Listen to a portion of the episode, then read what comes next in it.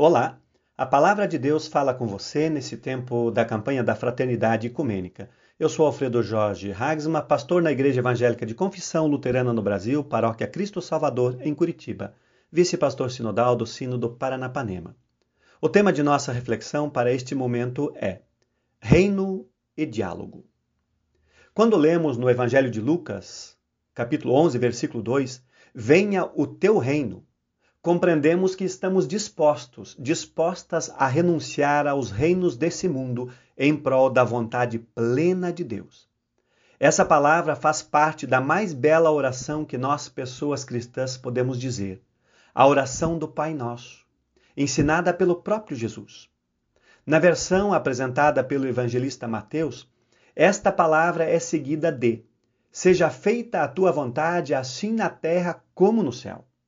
Ou seja, a oração ensinada por Jesus nos coloca inteiramente em submissão à vontade de Deus. Clamar pela vinda do reino de Deus neste mundo é colocar-se inteiramente em sintonia ao projeto de Deus para com a humanidade e para com toda a criação.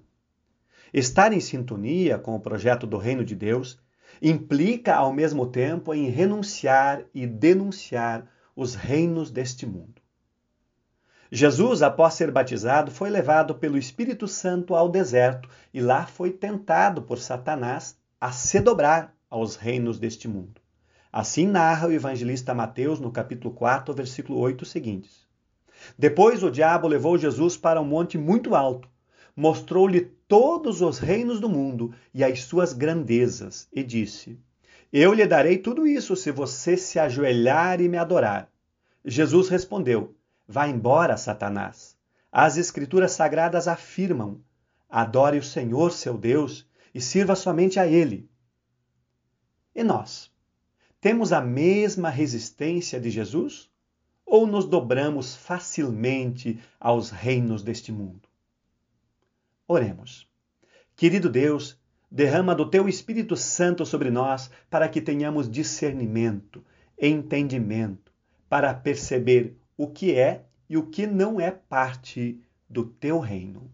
Por Cristo Jesus. Amém.